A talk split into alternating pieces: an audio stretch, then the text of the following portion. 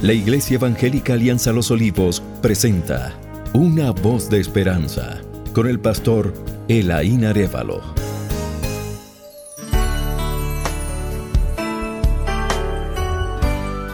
Bienvenidos mis queridos oyentes. Seguimos hoy con los requerimientos bíblico divinos en el manejo de la armadura de Dios en nuestra confrontación bélica con Satanás y sus demonios. Y ya hemos hablado de tres cosas importantes. El creyente debe mantenerse cubierto con la armadura de Dios. Segundo, el creyente debe mantenerse firme. Y tercero, debe mantenerse haciendo uso del escudo de la fe.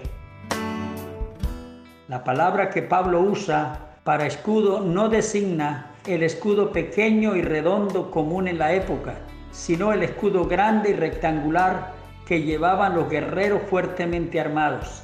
Este escudo medía un metro y veinte centímetros de largo por 75 centímetros de ancho, pues una de las armas más peligrosas en las guerras antiguas eran las flechas incendiarias. Se mojaba la punta en brea, se le prendía fuego y se lanzaba contra el enemigo. El escudo con sus dos tablas de madera hacía que éstas se deslizaran hacia los lados y cuando se le incrustaba un dardo incendiario, se hundía en la madera y se apagaba la llama. La fe puede dar cuenta de los dardos de la tentación. Para Pablo, la fe es siempre la confianza absoluta en Cristo. Cuando caminamos cerca de Él, estamos a salvo de la tentación.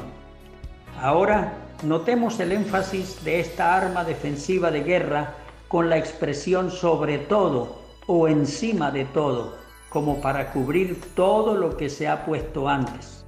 Recuerde que cuando habla de las virtudes que deben adornar al creyente en su caminar o vivir diario, habla de un sobre todo, el cual es el amor, Colosenses 3, 12 al 14.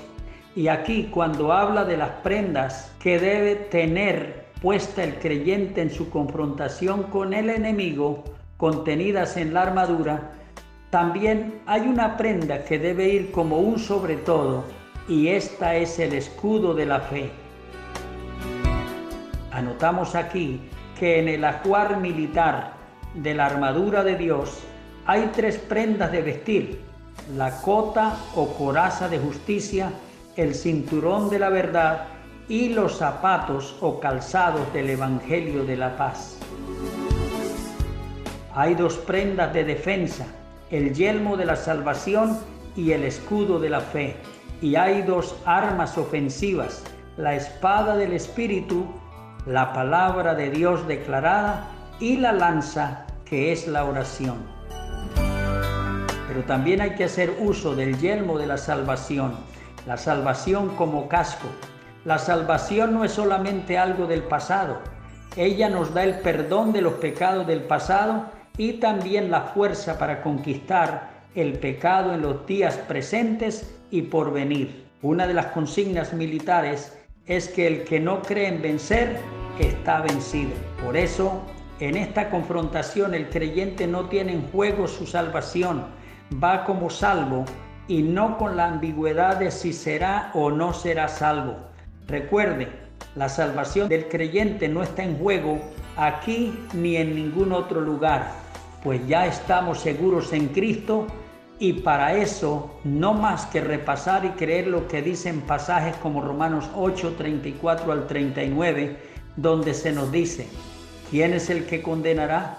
Cristo es el que murió, más aún el que también resucitó el que además está a la diestra de Dios, el que también intercede por nosotros. ¿Quién nos separará del amor de Cristo? ¿Tribulación o angustia o persecución o hambre o desnudez o peligro o espada? Antes, en todas estas cosas somos más que vencedores por medio de aquel que nos amó. Por lo cual estoy seguro de que ni la muerte, ni la vida, ni ángeles, ni principados, ni potestades, ni lo presente, ni lo porvenir, ni lo alto, ni lo profundo, ni ninguna otra cosa creada nos podrá separar del amor de Dios que es en Cristo Jesús, Señor nuestro. pero también hay que hacer uso de la espada del Espíritu. Versos 16 y 17. La espada que es la palabra de Dios. La palabra de Dios es al mismo tiempo nuestra arma de defensa contra el pecado y nuestra arma de ataque contra los pecados del mundo y las tretas de Satanás. Los soldados de Cromwell peleaban con la espada en una mano y la Biblia en la otra. Nunca podremos ganar las batallas de Dios sin el libro de Dios. Bien nos sirve de ilustración aquí lo que hizo Nehemías y quienes trabajaban con él en la reconstrucción de los muros de Jerusalén. Y cuando oyeron nuestros enemigos que lo habíamos entendido y que Dios había desbaratado el consejo de ellos, nos volvimos todos al muro, cada uno a su tarea.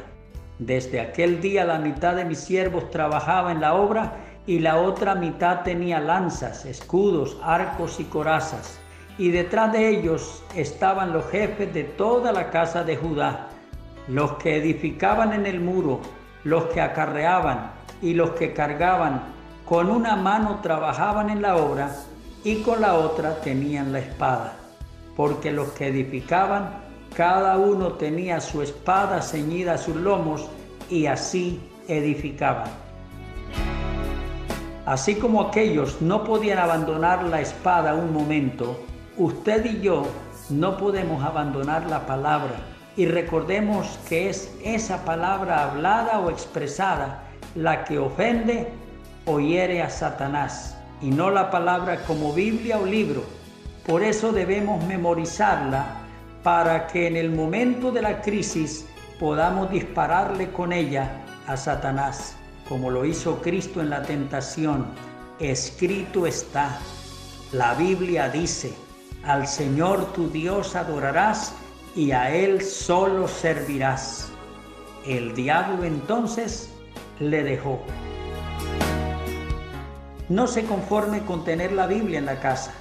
Debe tenerla en el corazón y presente en la mente. Léala, memorícela y úsela en el momento de la confrontación. Reflexión final. Revise su vida si está cubierto con ese sobre todo del escudo de la fe. Revise su casco de salvación si ya lo tiene y si goza de esa gran salvación que Dios le dio en la cruz.